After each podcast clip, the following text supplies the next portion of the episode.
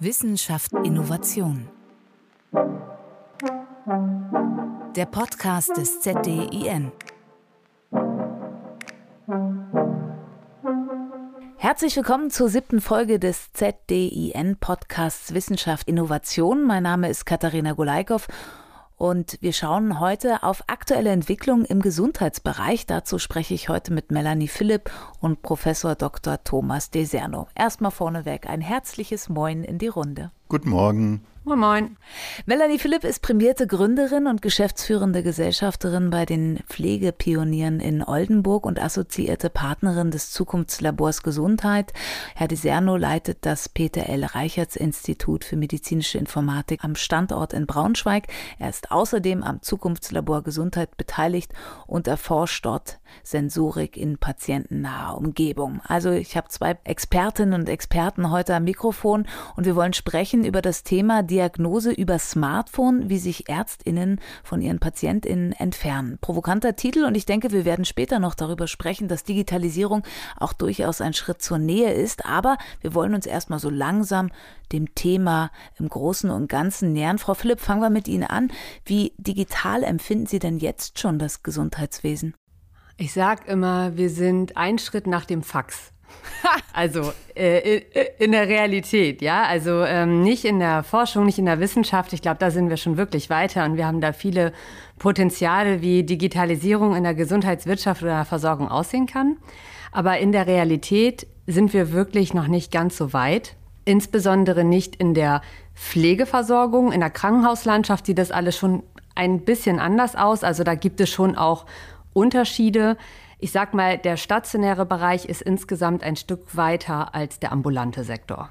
Ein Schritt nach dem Fax werde ich mir definitiv merken. Ich weiß noch, als eingeführt wurde, dass auch in den Hausarztpraxen für Corona geimpft wurde und die ganze Impfstatistik erstmal durcheinander geraten ist, weil das Meldewesen nicht einheitlich war und zu einem riesen Chaos geführt hat, habe ich auch gedacht, oh ja, jetzt müssen alle Faxe an das Gesundheitsressort schicken. Mal gucken, ob das was wird. Herr Deserno, haben Sie in Ihrem Institut noch ein Fax? Ja, ich glaube ja. Aber Sie benutzen es nicht regelmäßig, denn Sie forschen ja in Sachen, Sie sind in der Informatik unterwegs. Was glauben Sie denn, warum muss denn das Gesundheitssystem digitaler werden? Wahrscheinlich nicht nur, weil das Fax ausgedient hat. Das muss digitaler werden, weil wir uns alles andere gar nicht leisten können als Gesellschaft. Das heißt? Das heißt, dass die nicht digitale Gesundheitsversorgung einfach viel zu teuer ist. Ja, Digitalisierung hat ein erhebliches Einsparpotenzial, was Kosten angeht, aber auch ja gesundheitsrelevantes äh, Potenzial, was von Anfang an eine gezielt richtige Versorgung angeht der entsprechenden Patienten und das geht auf allen Ebenen von von ambulant über stationär in allen Bereichen. Klar, wir sprechen heute über Digitalisierung ja auch im Gesundheitsbereich. Da ist klar, dass Sie beide natürlich da voranschreiten wollen. Aber sind wir denn als Menschen schon so weit, dass das Gesundheitswesen digitaler werden kann? An beide die Frage. Ja, also wir begleiten ja viele Unternehmen aus der Gesundheitsversorgung bei den ersten Schritten Richtung Digitalisierung. Und unsere Herangehensweise ist eigentlich die, dass wir sagen, so wir wechseln jetzt mal von WhatsApp in ein datengeschütztes System. Ja, also wir sind da wirklich und das ist auch ganz wichtig, sind wir ganz nah halt an den Mitarbeiterinnen und Mitarbeitern und versuchen sie da abzuholen, wo sie digital stehen. Denn man muss sich ja auch vorstellen, dass gerade im Gesund in der Gesundheitsversorgung ja jetzt auch nicht zwingend ähm, rund um die Uhr mit unglaublich vielseitigen EDV-Programmen gearbeitet wird, wo man gegebenenfalls ja vielleicht schon mal den Umgang auch noch mal mit anderen Plattformen etc. so kennt, sondern ich sag mal, das höchste der Gefühle ist so die Dokumentationssoftware und äh, die ist dann im besten Falle vielleicht auch noch auf eigenen Geräten, noch nicht mal irgendwie auf dem Mobiltelefon oder auf dem Tablet und das heißt, es ist schon ein sehr eingeschränkter Umgang bisher mit dem mit der digitalen Anwendung vorhanden einfach. Also ich glaube schon, dass die Menschheit bereit ist dafür, aber eben ähm, noch mal aus einer anderen Sicht der Anwendung, sehr viel intuitiver, sehr viel mehrwertlastiger. Also das heißt, sie müssen einfach einen Mehrwert sehen, sonst ist Digitalisierung irgendwie nicht so sinnvoll. das ist ja schlussendlich auch das, was wir mit WhatsApp oder eben mit anderen jetzt datengeschützten Messenger-Systemen haben, dass man sagt, es ist halt einfach praktisch, ja. Und in dem Moment wird es auch angewendet, dann sind sie auch bereit, aber nicht, wenn sie den Sinn dahinter nicht sehen oder wenn es eine Doppelbelastung ist. Da muss man schon drauf achten. Herr Diserno, gleiche Frage an Sie. Ja, genau, das Stichwort Belastung wollte ich gerade aufgreifen. Ja, wir äh, gucken mehr so aus der Sicht äh, der Patienten, der Betroffenen, nicht? Und da wird äh, zunehmend auch gefordert sein, dass die Patienten ihren Gesundheitszustand selber dokumentieren. Ja, und das kann man jetzt natürlich über tolle äh, Programme machen mit einfachen Interfaces, aber ich bin eigentlich daran interessiert, das vollständig zu automatisieren. Ja, warum muss ich morgens auf eine Waage gehen, ähm, die Gewicht mir aufschreiben, dann gehe ich an mein tolles, einfaches, intuitives Dokumentationsprogramm und äh, tippe da das Gewicht ein Ne? Warum äh, hat die Fliese äh, vor dem Waschbecken nicht einen Fußabdrucksensor, das heißt, ich weiß, wer da steht und registriert das Gewicht automatisch, wenn ich vor, der, äh, vor dem Waschbecken stehe, mit Zeit und allem, was dazugehört. Ne? Weil ich dann regelmäßig in Ohnmacht fallen würde, wahrscheinlich. Die würden unter Umständen, ich meine, wenn man das nicht möchte, auch nicht gleich in dem Display hinterm Spiegel das Gewicht angezeigt bekommen, ja, sondern ähm, man kann so ein System ja auch so einstellen, dass wenn jetzt äh, über ein paar Tage hinweg doch eine Gewichtszunahme äh, da ist, ja, die schlaue, smarte Umgebung weiß, dass sie vielleicht herzinsuffizient vorbelastet sind, ne, dann ist ja so eine spontane Gewichtszunahme ein, ein schwerwiegendes gesundheitliches Syndrom, wenn man so möchte. Ne, und da wartet man nicht, äh, bevor äh, der Patient da kollabiert, sondern muss äh, vorher eingreifen. Und äh, da könnte dann eine entsprechende Warnung an die entsprechende äh, Stelle vielleicht auch äh, skaliert erfolgen. Ja, das heißt nicht, dass so ein, ein Parameter wie Gewicht wirklich auch immer angezeigt werden muss. Man merkt schon, da sind wir mitten in Ihrem Thema. Sie beschäftigen sich ja mit Sensorik. Ich gucke mal aufs Hauptthema mhm. nochmal drauf. Wenn wir auf den Titel nochmal schauen, da kann man eigentlich super gut anschließen. War ja recht provokant gestellt, die Überschreibung unserer heutigen Ausgabe, dass Ärztinnen und Ärzte sich durch Digitalisierung von den Patientinnen entfremden, Diagnosen halt nicht mehr persönlich stellen, sondern wie in dem Falle, was Sie gerade angedeutet haben, automatisiert werden. Heißt das dann wirklich, die Menschlichkeit geht flöten? Na, wenn ich vielleicht jetzt direkt nochmal darauf antworten kann. Also das eine ist ja entfremden und das andere ist entfernen. Ja, und ich glaube, da muss man erstmal unterscheiden. Ne, das eine ist ja eine einfache Distanz, ja, und wir sind ja jetzt auch nicht in einem persönlichen Interview, sondern in einem gebroadcasteten Interview, aber nichtsdestotrotz ähm, sehen wir uns hier über Kamerabilder und äh, haben uns ja auch im letzten Jahr an solche Situationen durchaus gewöhnt. Äh, da ist, glaube ich, der Unterschied nicht so groß. Ne?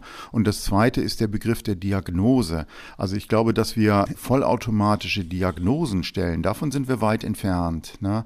Was wir automatisieren, ist eben das Erfassen von Parametern und das entsprechende Aufarbeiten dieser Parameter, sodass äh, die diagnostizierende Person, also typischerweise der Arzt, da die Daten entsprechend aufgearbeitet bekommt beziehungsweise eben auch vorselektiert. Ne? Solange das Gewicht konstant ist, ja, spielt das jetzt keine große Rolle, ob das äh, 80 oder 85 Kilo sind, ne? sondern äh, wichtig ist ja da eine, eine Änderung äh, zu sehen. Ne? Und solange es keine Änderung gibt, brauche ich die Daten gar nicht an den Arzt weiterzuleiten. Und wenn es eine Änderung gibt, dann kann der Arzt entscheiden, ob er das für schlimm, sehr schlimm oder kritisch einstuft. Das wäre die Diagnose. Ja, also keine Entfremdung, sondern eine Unterstützung. Frau Philipp, bei Ihnen geht es ja in eine ähnliche, aber doch andere Richtung. Sie beschäftigen sich ja unter anderem mit der Weiterbildung von Pflegekräften und den Möglichkeiten, Telepflege einzusetzen. Warum ist denn genau das der richtige Weg für die Pflege, an dem wir einfach nicht mehr vorbeikommen? Naja, also vielleicht auch nochmal ergänzend zu der vorherigen Frage, ähm, müssen wir ja unterscheiden in der Digitalisierung zwischen, ich sage jetzt mal, den, der Online-Sprechstunde und der Bereitstellung von Daten. Ne? Also das muss man halt auch einfach nochmal sehen. Und wenn wir uns zukünftig die Veränderungen anschauen, sehen wir, dass uns allein in Niedersachsen circa 3000 Hausärztinnen und Ärzte fehlen werden. So. Das ist schon mal das Erste. Das Zweite ist, dass eben genau diese, ich sage jetzt mal, Tätigkeiten, die Ärztinnen und Ärzte eben neben der eigentlichen kommunikativen Medizin, und so nenne ich das jetzt mal, machen, dass wir sowas schon mal wegreduzieren können durch Digitalisierung. Also das ist ein ganz klares Ziel, also mehr Zeit wieder für den Patienten zu haben. Und da finden wir sozusagen auch den Übergang zur Telepflege, denn ähm, aktuell ist es so, dass im stationären Bereich wie im ambulanten Bereich vergleichbar, dass ältere Menschen oder Pflegebedürftige kaum noch einen Arzt zu Gesicht bekommen. Ja, das haben wir gerade im ländlichen Raum. Es ist eine ganz große Herausforderung. Sie müssen mal die Pflegekräfte fragen, wie viel Spaß das bringt, regelmäßig in der Woche im Wartezimmer zu sitzen, um Daten auszutauschen mit dem Arzt, der Ärztin, um da gegebenenfalls ein Rezept oder dergleichen zu erhalten. Das ist eine völlig verrückte Zeitverschwendung und äh, genau vor diesem Hintergrund sehen wir eben die Telepflege. Bedeutet also auch da in der Kombination, die Pflegekraft kann Arzt oder Ärztin hinzuziehen, in einer bestimmten Situation, in einer Fragestellung, beispielsweise bei einem Pflegebedürftigen und hat so die Möglichkeit, auch diesen Arztbesuch gegebenenfalls einfach zu sparen. Tatsächlich muss man an der Stelle sagen, auch da hätte der Pflegebedürftige den Arzt nicht gesehen. Ne? Also da fährt die Pflegekraft nur hin und her.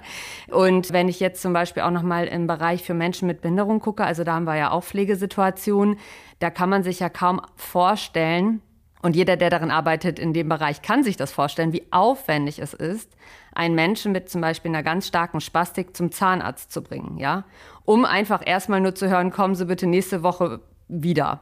Und ich glaube, das ist so ein bisschen der Gedanke auch bei der Telepflege oder Televersorgung, dass wir eben präventive Versorgung über zum Beispiel Online-Sprechstunden oder Vitaldatenübertragungen schaffen, dass wir ähm, präventiv arbeiten können, dass wir gegebenenfalls auch nochmal Nachsorge, Nachsorgegespräche führen können und dass man in irgendeiner Form vor allem auch fachärztliche Unterstützung wieder in den stationären Bereich bringen kann. Denn das haben wir nämlich fast gar nicht mehr. Also ich meine, der Hausarzt, ich sag mal, stationäre Pflege hat halt irgendwie immer noch einen Hausarzt, oft irgendwie eine Hausärztin, die dort regelmäßig vorbeikommen.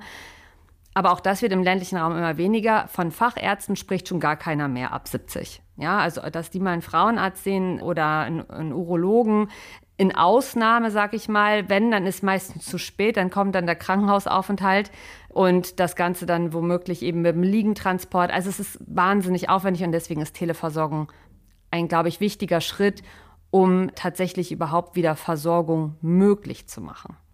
Frau Philipp, Sie haben gerade erklärt, dass man ja sehr viel über Telemedizin machen kann. Was passiert da aktuell schon? Haben Sie ein Beispiel für uns? Sie haben die Zahnmedizin zum Beispiel angesprochen. Was lässt sich über die Distanz zusätzlich für die Patientinnen und Patienten tun? Ja, also insbesondere kann man sagen, dass die sektorenübergreifende Vernetzung darüber möglich wird. Und das ist eigentlich spannend. Eigentlich im Gesundheitssystem nicht vorgesehen, aber durch die Digitalisierung hoffen wir jetzt alle darauf, dass dieses Kapitel endlich mal ad acta gelegt wird. Ganz grundsätzlich gibt es ganz unterschiedliche Beispiele. Das einfachste ist, dass ein Pflegedienst mit seinen Angehörigen eine Online-Sprechstunde anbietet. Anderes Beispiel ist, dass eine Pflegekraft eine andere Pflegekraft im Rahmen eines Pflegekonsils hinzuzieht, weil eben die andere Pflegekraft ein größeres Wissen hat im Rahmen von Palliativversorgung oder Wundversorgung und somit vielleicht sicherer und besser den Patienten oder die Patientin vor Ort versorgen kann das dann über einen Videocall im Prinzip, ja, also von der Umsetzung mit Methodik her jetzt ziemlich einfach, aber das kann natürlich noch weitergehen, auch gerade solch ein Austausch, was Vitaldaten angeht, da gibt es auch schon mehrere Möglichkeiten, Koffer, die dann eben entsprechend äh, Blutdruckgerät, ne, das die Daten überträgt, äh, mitbringt und so weiter. Das ist möglich, jetzt schon möglich. Dann ist es so, dass zum Beispiel Pflegekräfte eben auch eine medizinische Konsultation einholen über beispielsweise den Hausarzt, die Hausärztin oder über das Krankenhaus. Da gibt es jetzt auch einige Projektierungen im Rahmen der Intensivversorgung oder Intensivpflege. Das ist sicherlich auch nochmal ein spannender Ansatz. Und was ich persönlich sehr interessant finde, ist, dass wenn beispielsweise Sektoren wie Krankenhaus und Altenheim beispielsweise oder Altenversorgung zusammenarbeiten. Weil ich glaube, die Kompetenzen sind halt eben sehr unterschiedlich ausgeprägt. Einmal in der stationären Langzeitversorgung, wo man eben Menschen arbeiten hat, die sehr gerontopsychiatrisch geschult sind beispielsweise oder auch eben der Umgang mit dem älteren geriatrischen Patienten gut beherrscht wird und gleichzeitig im Krankenhaus vielleicht Pflegekräfte hat, die sich insbesondere mit akuter Wundversorgung oder Wundverheilung, äh, mit palliativer Versorgung auskennen. Und wenn man diese Kompetenzen eben zusammenbringen kann über die Televersorgung, deswegen sage ich auch bewusst nicht nur Telemedizin, sondern Televersorgung, weil das äh, geht in unterschiedliche Sektoren hinein. Das kann auch in die therapeutische Ebene gehen beispielsweise, dass man schaut, ne, wie ist das Gangbild, ne, dass man dann eben nicht regelmäßig wieder zum Physio muss oder alle zwei Wochen oder alle drei Wochen, sondern dass er sich zwischendurch das Gangbild angucken kann beispielsweise. Das sind Beispiele, die jetzt eigentlich schon funktionieren, auch datensicher, nur fehlen noch die Prozesse. Und das ist das, was äh, wir ja auch immer viel begleiten. Also wie kann sowas funktionieren? Wann kommt man miteinander in Kontakt? Wie wird dokumentiert? Und äh, das ist ein Thema, daran arbeiten wir halt auch gerade. Kurze Nachfrage, dann wird einfach via meinetwegen iPad eine Aufnahme gemacht, eine Schalte und dann kann ich sehen, wie läuft Patientin XY. Genau, man kann das als Aufnahme oder als Live-View machen. Da sind wir im Prinzip bei dem, was der Herr Deserno am Anfang gesagt hat. Wir können es uns nicht mehr leisten. Ne? Also wir kommen zu dem Aspekt, dass es zu teuer ist, auch die Unmöglichkeit dazu, weil einfach nicht mehr genug Fachkräfte vorhanden sind. Herr Deserno, Sie greifen ja eine andere Richtung ein mit der Sensorik. Wir haben es schon gesagt, bei Ihnen geht es um Notfall- und Unfallsensorik. Nehmen Sie uns mal mit, wie das aussieht. Ja, wir beschäftigen uns eigentlich mit, mit all dem, was in der Medizin eine Rolle spielt, bevor der Patient in ein Krankenhaus kommt. Ne? Und äh, ganz vorne angefangen ist tatsächlich die Prävention und Eventvermeidung, was auch immer das für ein Event ist. Ja, und um das machen zu können, werden tatsächlich sehr, sehr viele Daten benötigt. Ja, auch äh, im Hinblick eben auf individuelle Medizin. Ja, die WHO, finde ich, hat 1997 äh, schon äh, da eine sehr gute Schematik ähm, sich überlegt, ja, wie man eigentlich Quality of Life im Allgemeinen beschreiben kann. Und Gesundheit ist natürlich ein wesentlicher Aspekt dieser Quality of Life. Ja, und da geht es nicht nur um äh, physische und psychische Parameter, sondern das eigene Verhalten, wie äh, ich mich bewege, dergleichen, wie oft und wie viel ich mich bewege, ne, bis hin zu ähm, äußeren Einflüssen wie äh, Temperatur, vielleicht Luftverschmutzung und dergleichen. Ne, und dann aber auch soziale und religiöse Komponenten, die da eine Rolle spielen. Ja, und meines Erachtens kann man bei allen Vieren bis auf vielleicht sozial und äh, religiös. Äh, das kann man sehr gut messen und teilweise messen wir das auch schon, nutzen aber die Messwerte nicht aus. Ja, und die Idee ist jetzt, private Räume zu nehmen, ja, und damit meine ich äh, vor allem Wohnung und Auto und diese privaten Räume in diagnostische Räume zu transformieren. Das heißt also, bei der normalen Benutzung einer Wohnung und meines Fahrzeuges, ich ändere mein Verhalten überhaupt nicht, nutze aber diese Umgebungen, um eben Sensorik zu verbauen, die dann automatisch im Hintergrund, ohne dass ich irgendwas tun muss, meinen Gesundheitszustand erfassen und vor allem Änderungen dieses Gesundheitszustandes erfassen. Ja, und aus diesen Änderungen lassen sich Informationen ableiten, die dazu führen können, frühzeitig Maßnahmen einzuleiten, um Events zu vermeiden. Jetzt haben Sie vorhin schon das Beispiel gebracht, der zum Beispiel Fliese, die mein Gewicht desaströserweise aufzeichnen könnte, aber es durchaus mein Leben retten könnte. Was für Möglichkeiten gibt es noch, wo auch vielleicht bestehende Technologie schon benutzt werden kann? Ja, ich bin, klingt vielleicht jetzt falsch, aber ich bin tatsächlich Fan von dem Beispiel Schlaganfall. Ja, wir haben äh, Zahlen aus Deutschland, 270.000 Schlaganfälle pro Jahr. Ne? Davon sind ungefähr 210.000 quasi Erstanfälle und 70.000 oder 60.000 dann Zweit- oder Drittanfälle von welchen, die das schon mal hatten. Ja? Jeder dritte Tote in Deutschland stirbt an Schlaganfall. Das ist die nee, die dritthäufigste Todesursache, so rum heißt es. Ne? Gesundheitskosten von Schlaganfallpatienten ne, werden auf äh, äh, hunderte Milliarden Euro geschätzt in den nächsten Jahren. Und auf der anderen Seite ist es eigentlich relativ einfach, zumindest mal einen Teil dieser Schlaganfälle frühzeitig zu erkennen. 25 Prozent aller Schlaganfälle sind durch Vorhofflimmern ausgelöst. Ja, und äh, wenn Sie, ich sag mal, so ein Kandidat sind, der da äh, so ein Vorhofflimmern hat, dann kriegen Sie vielleicht so einen tragbaren Breuer, äh, so, so ein Messgerät, EKG-Messgerät äh, vom Arzt mit. Ne? Und immer wenn Sie meinen, irgendwie ist was komisch, dann kramen Sie das aus der Handtasche und machen eine Messung von einer Minute. Ne? Oder die Apple Watch. Damit haben sie aber diese Events nicht eingefangen. Und was wir jetzt machen, ist, dass wir zum Beispiel kapazitive Elektroden in den Fernsehsessel integrieren. Ja, und immer wenn sie da in ihrem Sessel sitzen, schreibt der Sessel automatisch ein EKG zählt ihre Herzrate, ja, detektiert Sequenzen, der, ne, wo sie Vorhofflimmern haben und nicht jedes Vorhofflimmern führt sofort äh, zu einem Schlaganfall. Ja, aber ähm, durch dieses kontinuierliche Beobachten haben Sie die Möglichkeit, Tendenzen zu erkennen. Das heißt, die Perioden werden länger, das gibt ein paar mehr pro Tag, ne? es gibt vielleicht zusätzliche Zeitpunkte im, im Tagesablauf, wo sowas stattfindet. Und wenn Sie das merken, dann haben Sie noch genug Zeit einzugreifen, ne? bevor ein Schlaganfall tatsächlich kommt. Okay, jetzt gucken wir uns mal Ihre beiden Bereiche an. Sie sind ja im gleichen Feld unterwegs oder im ähnlichen Feld Gesundheit unterwegs.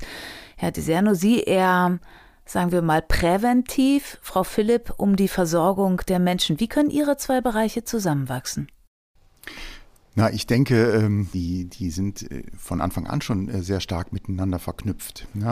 Eine häusliche Pflege gibt es ja auch, äh, ich sag mal, bevor vielleicht ein Sturz in der Wohnung ist. Ne? Oder ähm, das ist einfach nur, um die älter werdenden Menschen zu unterstützen und eben auch möglichst lange in ihrer gewohnten Umgebung leben lassen zu können. Ne? Das ist meistens ein, ein sehr inniger Wunsch der Betroffenen und führt aber in, in vielen Fällen eben dann äh, dazu, dass sie oftmals auch äh, alleine halt sind ne? und wenn denn mal was passiert, keine Hilfe da ist. Ja, und wenn wir äh, die Sensorik, die vielleicht in solchen Wohnungen per se schon verbaut ist, äh, so nutzen können, dass sie da eine Unterstützung leistet, ne, dann kann man die Versorgung auch gezielter einsetzen, beziehungsweise die Pflegekräfte mit solchen Informationen versorgen, sodass, wenn sie dann einen Besuch machen, äh, diese Besuchszeit effizienter auch nutzen können, weil sie schon wissen, wonach sie gucken müssen. Na, also zum Beispiel, Sie hatten gerade diese, diese App genannt, wo man mit dem iPhone dann ein Video aufzeichnet für eine Ganganalyse. Ne? So, und äh, die Notwendigkeit, vielleicht so eine Ganganalyse zu machen, ja, das ermittelt die Wohnung, ja, die einfach nur guckt, aus klimatechnischen Gründen, ne, Wellbeing und Energieeffizienz, haben sie Öffnungssensoren an Fenstern und Türen. Ja, so und äh, jeden Morgen krabbelt der ältere alleinstehende Herr aus seinem Schlafzimmer, ja, geht über den Flur und macht die Tür vom Badezimmer auf. Und da haben sie zwei Schaltzeiten, also quasi wie lange braucht der zwischen diesen zwei Türen. Nicht? Und da gibt es natürlich Schwankungen. Ja, vielleicht hat er mal zwischendrin einen Anruf und telefoniert aus dem Flur und dann braucht es eine Stunde, aber das wird man mit weniger intelligenter Computertechnik entsprechend filtern können. Ja, und dann wissen Sie, im Schnitt braucht der weiß ich nicht, 20 Sekunden. So. Ja, und dann wird es 21 und dann wird es 22 und dann wird es 25. Ne? Und da braucht man dann auch nicht wieder gleich künstliche Intelligenz, ja, um zu merken, offensichtlich nimmt die Mobilität ab. Ne? Und dann kann ein Hinweis an die Pflegekraft erfolgen. Hier beim nächsten Besuch plan mal diese Videoganganalyse ein. Frau Philipp, Sie können es nicht hören, aber ich kann es sehen, nickt die ganze Zeit. Also durchaus Potenzial für die Zukunft, wenn beide Bereiche zusammenrutschen? Ja, auf jeden Fall. Also grundsätzlich muss man ja in die Biografie eines jeden Menschen schauen und da spielen ja alle Bereiche eine Rolle. Ne? Also ist ja die, natürlich der präventive Charakter, jeder wohnt. Jeder äh, muss nicht alt sein, um einen Schlaganfall oder einen Herzinfarkt zu bekommen. Das haben wir wieder beim Fußball gesehen. Also das kann schon mit 31 oder wie alt der junge Mann war, sehen, dass es da einfach, das kann ganz schnell passieren. Und im Rahmen der Sicherheit im eigenen Zuhause kann natürlich solch eine Automatisierung helfen. Insbesondere, und das bezieht sich ja nicht nur auf den ambulanten Bereich, auch im stationären Bereich. Wir haben ja immer weniger Fachkräfte und äh, die einfach regelmäßig in die Zimmer vielleicht schauen können. Ähm, und man hat so einfach Hinweise, ob es einer Person gut geht oder nicht. Vielleicht auch gerade bei Bettlägerigen, wo man auch die Vitaldatenmessung über die Matratze steuern kann oder über ähnliche Dinge, Bettvorleger oder dergleichen, dass man merkt, sie ist aus dem Bett ausgestiegen, gestürzt oder wie auch immer. Also es hilft und unterstützt im Prinzip dabei. Und dann ist es beispielsweise auch so, dass in der Versorgung selber, und das finde ich auch nochmal ganz interessant, das Informationsmanagement erhöht wird. Und das ist ein total wichtiger Aspekt. Also die Informationen sind ja immer vielseitiger und komplexer, die eingeholt werden müssen, um einen Gesundheitszustand von einer Person zu erfassen. Und äh, wenn ich mir zum Beispiel vorstelle, dass eine Pflegekraft immer sofort auf ihre AR-Brille äh, eingespielt bekommt, was bei der Übergabe relevant war, bevor sie das Zimmer betritt, ja, oder in die ambulante Versorgung zu Hause geht, ist es einfach hilfreich. Man bekommt Informationen in einem Push-Verfahren und muss sie sich nicht irgendwo heraussuchen oder womöglich schauen, ist das jetzt dick und fett geschrieben oder in gelb unterstrichen. Und ich glaube, das ähm, ist einfach auch nochmal ein wichtiger Punkt so des Wissensmanagements und auch des Informationsmanagements, was wir in der, sag ich mal, im gemeinsamen Feld, also präventiv, wie behandeln, wie aber auch nachbegleitend sozusagen mit der Digitalisierung lösen können. Zukunftsvision.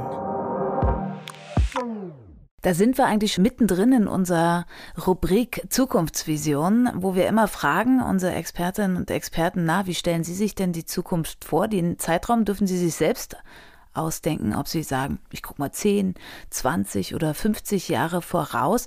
Herr Deserno, bei Ihnen kann ich mir vorstellen, es taucht schon so ein bisschen so auf.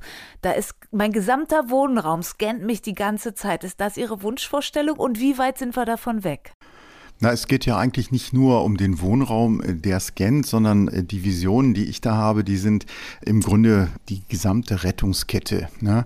Und wir haben zunehmend smarte Geräte und wir müssen den Informationsaustausch zwischen diesen smarten Geräten auch im Rahmen von gesundheitlichen Events standardisieren, damit überhaupt eine Information austauschbar ist. Ne? Und da kommen wir in, in Bereiche des automatischen Notrufes.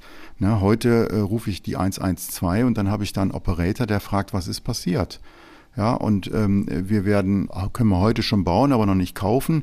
Die Leiter, die merkt, dass die 80 Kilo von der siebten Stufe entschwunden sind. Ja, oder die Leiter, die merkt, dass sie der Hausfassade abgerutscht ist. Die kann den Notruf absetzen. Aber niemand kann diesen Notruf beantworten. Heute noch nicht. Ja, und ich denke, in Zukunft werden wir das automatisiert haben. Ja, wenn das Smart Home den Notarzt ruft, rufen muss, dann wird äh, der Notarzt wissen, was passiert ist, meinetwegen ein Sturz, ja, und der wird einen Grundriss der Wohnung bekommen. Der wird wissen, wo in der Wohnung dieser Sturz passiert ist, wo der Patient liegt, der Hilfe braucht. Ja, und wenn es eine komplexe Ge Gebäudelandschaft ist, wird er wissen, wie er da hinkommt, eine Navigationskomponente. All diese Dinge, ja, wenn er vor dem Haus anhält, drückt er heute so eine FSS 9 Taste oder 6, ich weiß gar nicht genau, welche das überhaupt ist, aber es gibt an den Notfallgeräten eine Taste, damit die Zentrale weiß, der ist angekommen. Ja, warum weiß diese Information die Wohnung nicht und äh, schließt automatisch die Tür auf? Ja, solche Dinge. Und ich glaube, in dem Bereich, da wird sich in, in naher Zukunft noch viel bewegen und ändern und damit auch unser äh, Leben sicherer machen, ja, gesünder machen und damit natürlich auch Kosten einsparen. Können wir das in Zeitabstände fassen, wie weit wir davon weg sind? Sie sagen nahe Zukunft? Tja. Das ist wahrscheinlich Schritt für Schritt, oder? Ja, ne, wenn man sich überlegt, äh, ähm, ich glaube 2006 hat Bundeskanzlerin Merkel äh, verkündet, dass spätestens in zwei Jahren jeder eine Gesundheitskarte hätte. Hat noch nicht geklappt, ne? nee, ja, also ähm, oft dauert es natürlich dann doch länger, als man so meint. Ja, also äh, dieses vollautomatische Szenario hier, äh, sagen wir mal in Deutschland, äh, wirklich als etabliert, das wird äh, mindestens mal noch zehn Jahre dauern. Ne? Auch wenn die Technik eigentlich da wäre, um das im Grunde sofort umzusetzen. Also da ist es, es muss nur umgesetzt werden, wird bei Ihnen, Frau Philipp, wahrscheinlich ähnlich sein. Bis genau die Televersorgung flächendeckend passieren kann, gerade in so einem Flächenland wie Niedersachsen, wo ja oft auch, sagen wir mal, Netze noch nicht komplett ausgebaut sind, oder? Genau, also ich habe zwar aufgehört, über die Bandbreite zu sprechen, weil das ist immer Totschlagargument so. Ich sag mal, das nächste ist, die Telematikstruktur steht. Das ist ein wichtiger Punkt. Meiner Meinung nach ist die Einführung der E-Akte das zentrale Erfolgsfaktum sozusagen, damit Televersorgung sektorenübergreifend funktioniert. Weil ansonsten werden wir nach wie vor mit Doppeldokumentation und ähnlichen arbeiten. Also das äh, macht meiner Meinung nach keinen Sinn. Und ich halte auch sehr viel davon, muss ich sagen, dass die Daten dem Patienten selbst gehören. Das ist für mich ein guter Ansatz, um einfach auch selber steuern zu können, wer kann und soll auf meine Daten zurückgreifen und wer nicht. Ich glaube, das ist halt so ein Punkt, worüber wir noch in den nächsten fünf bis zehn Jahren intensiv sprechen müssen, auch nochmal die ethischen Aspekte etc. Also soweit sind wir meiner Meinung nach noch nicht. Die Technik ist schon soweit, da bin ich fest von überzeugt. Das ist ja auch, ich meine, wir machen und müssen jetzt nichts vormachen. Wenn wir jetzt nicht richtig Gas gegeben hätten in den letzten zwei, drei Jahren, dann wäre der große Gesundheitsmarkt für Google und Amazon etc. schon ganz geöffnet. Also das ist ja der einzige Grund, warum es so schnell gehen musste, weil sie plötzlich gemerkt haben, oh mein Gott, die tragen jetzt alle äh, freiwillig Apple-Uhren und die ganzen Daten können ohne Probleme in Amerika ausgewertet werden, dann können wieder neue Produkte entstehen. Also und das ist halt auch nochmal so ein bisschen so ein Thema und das auch bei den Patienten und auch bei den Pflegekräften einfach nochmal klar wird, das, was wir hier an Digitalisierung versuchen, machen wir mit einem sehr hohen Bewusstsein, mit einem sehr hohen Datenschutzanspruch. Und das ist eben kein Vergleich jetzt irgendwie zu der Apple-Uhr. Ne? Aber es zeigt, es muss einfach sein, es muss intuitiv sein, es muss in irgendeiner Form schnellen Mehrwert bringen. Und äh, daran müssen wir, glaube ich, noch arbeiten. Also das wird sicherlich wirklich noch ein paar Jahre dauern. Aber was die Televersorgung selbst angeht, würde ich jetzt mal sagen, dass also die Kommunikation untereinander, ja, das war ja so auch einer meiner Beispiele. Das ist in den nächsten ein, zwei Jahren möglich. Da braucht es nur die Prozesse eben, um das dementsprechend abzubilden. Also wäre Ihre Vision, wir sind auf dem richtigen Weg, aber es muss noch mehr sich vernetzt werden. Ja, auf jeden Fall. Und wie gesagt, wir brauchen die E-Akte meiner Meinung nach als Anker, damit man nicht eben die Vernetzung kein, also nicht hinbekommt, weil es halt irgendwie parallel läuft. Wissenstransfer. Kommen wir zu unserer zweiten Rubrik. Hier im Wissenstransfer betrachten wir, wie Wissenschaft und Praxis zusammenarbeiten.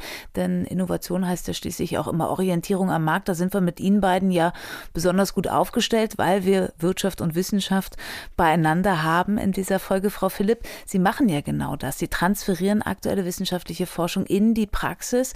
Über wie viele Hürden müssen Sie dafür immer mal wieder klettern?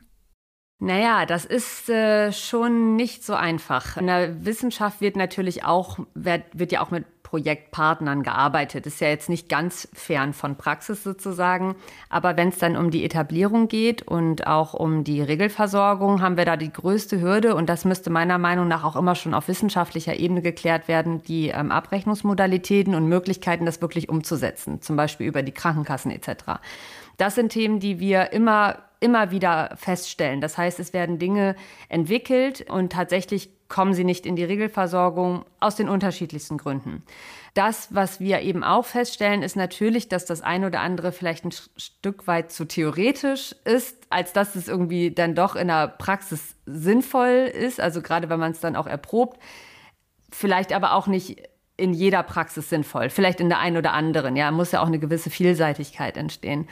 Was ich jetzt aber zum Beispiel auch merke, ist, dass es ja auch viele Möglichkeiten gibt und da arbeiten wir ja auch äh, mit dem ZDIN. Das hat uns auch unterstützt dabei, ein äh, ZIM-Netzwerk beispielsweise aufzubauen. Und in diesem ZIM-Netzwerk sind eben Praktika wie Wissenschaft, die ganz praxisnah sozusagen, also noch ein Stück praxisnah gemeinsam an Produkten arbeiten, die direkt dann sozusagen auch ja entweder verkauft oder in der Praxis angewendet werden. Und was ich daran eigentlich spannend finde, ist, dass dort die Pflege selber mit der Wissenschaft sozusagen die Dinge entwickelt, aber aus Pflegesicht und holt sich die Wissenschaft dazu. Also ein bisschen ein anderes, äh, eine andere Reihenfolge, sage ich jetzt mal im Vorgehen. Und das ist ein Thema, was sich ein bisschen einfacher dann auch umsetzen lässt, hat dann aber auch häufig nicht zwingend wieder mit Abrechnungswesen und neuen Produkten zu tun, sondern da geht es eher oder viel um Adaption oder dass da beispielsweise Plattformen entwickelt werden und so weiter. Also von daher, ähm, ja, Hürden gibt es immer wieder, aber eigentlich nicht so zwischen Wissenschaft und Wirtschaft, also in der Zusammenarbeit, sondern vielmehr dann in der praktischen Umsetzung des Produktes oder der Dienstleistung oder der Idee, an der gearbeitet wurde. Frage ich doch kurz nach und ärgere Sie vielleicht ein bisschen, Herr Deserno. Denken Sie an Abrechnung, wenn Sie forschen? Nein. Da bin ich offen und ehrlich, da denke ich nicht dran.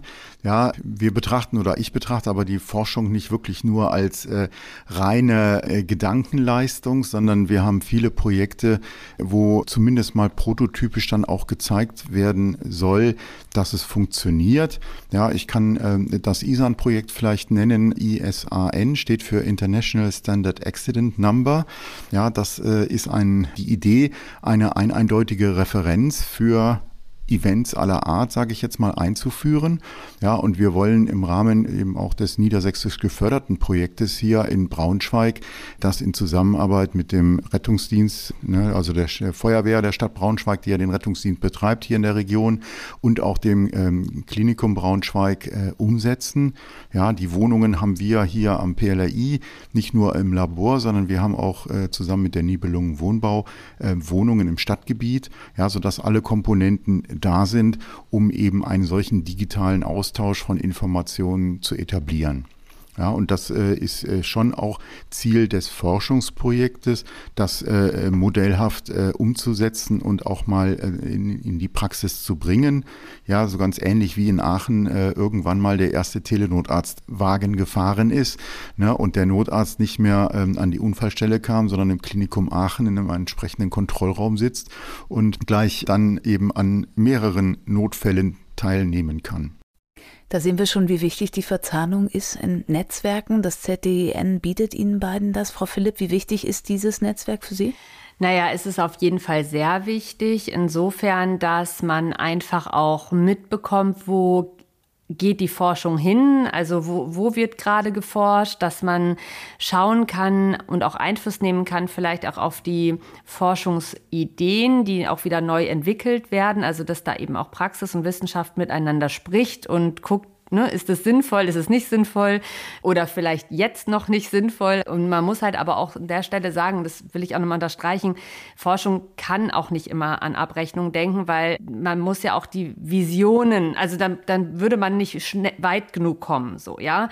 Das ist halt einfach auch nochmal ein wichtiger Punkt. Also die Forschung ist für mich immer so ein ganz, so die, die Visionen in 20, äh, 10, 20, 30 Jahren, wo geht die Reise hin, dass man sich eine Vorstellung machen kann und wir müssen dann sozusagen Schritt für für Schritt hinterherarbeiten. Was ich aber interessant fände und ähm, da glaube ich, hat man auch die Möglichkeit, halt in dem Z-Netzwerk eben dran zu arbeiten, dass man kleine Projekte oder Folgeprojekte oder sehr praxisnahe Projekte eben auch umsetzt, zusätzlich, ja, oder gerade eben daraus entstehende, resultierende Projekte gemeinsam bespricht und umsetzt. Und da sehe ich schon auch sehr viel Potenzial auch in der Beratung und in dem Austausch. Herr Deserno nickt. Ja, Können Sie sich nur anschließen, ja? Netzwerkarbeit also entscheidend, um mit Forschung und in Umsetzung voranzuschreiten. Naja, was mir an dem ZDIN vor allem gefällt, ist, äh, dass es die ja, Leute äh, jetzt hochschulmäßig, die sich mit ähnlichen Themen äh, beschäftigen, bündelt. Ne? Das heißt, man hat dort einfach auch eine Plattform für einen Informationsaustausch, weiß, was die anderen Kollegen tun, tut Dinge auch zusammen. Ja, und natürlich ist das eine ganz wichtige Komponente, dass eben solche ähm, Unternehmen, die, ich sag mal, forschungsnah, innovativ neue Lösungen versuchen, in Produkte zu bringen oder in Services und Dienstleistungen zu bringen, dass die dort auch mit beteiligt sind. Ja, ähm, das ist so, wie ich früher in der medizinischen Bildverarbeitung mit dem Radiologen zusammen irgendwie natürlich auch vom Radiologen gesagt kriegen muss, wo denn eigentlich Bedarf besteht. Ja, so ist es ganz wichtig hier zum Beispiel von Frau Philipp äh, gesagt zu bekommen, ähm, wo in, in der Pflege zum Beispiel Bedarf besteht. Und dann kann man sich überlegen, ob es da ähm, technische Lösungen für geben könnte. Ne? Und wenn wie die auszusehen sind oder auszusehen haben und auch das, wie die dann auszusehen haben und ausgestaltet werden, das muss man im Dialog mit den, äh, mit den Anwendern und den Betroffenen machen. Ja, und da ist eben sowas wie ein ZDIN ganz, ganz wichtig für. Die Arbeit, genau. Vielen, vielen Dank. Ich könnte ewig mit Ihnen weitersprechen, aber unsere Zeit frisst uns schon wieder auf. Melanie Philipp, vielen Dank von den Pflegepionieren aus Oldenburg und vielen Dank an Professor Dr. Thomas Deserno vom Peter L. Reichertz Institut für medizinische Informatik am Standort in Braunschweig. Herzlichen Dank für Ihre Zeit. Ja, vielen Dank. Herzlichen Dank. Und in der nächsten Folge von Wissenschaft Innovation geht es um das Zukunftslabor Energie. Darin werde ich mit Dr. Sven Rosinger vom Office Institut und mit Georg Blum vom Oldenburger Energiecluster über folgendes Thema sprechen. Energieforschung für morgen ohne Transfer, kleine Klimawende. Vielen Dank fürs Zuhören. Auf bald. Wissenschaft Innovation. Der Podcast des ZDIN.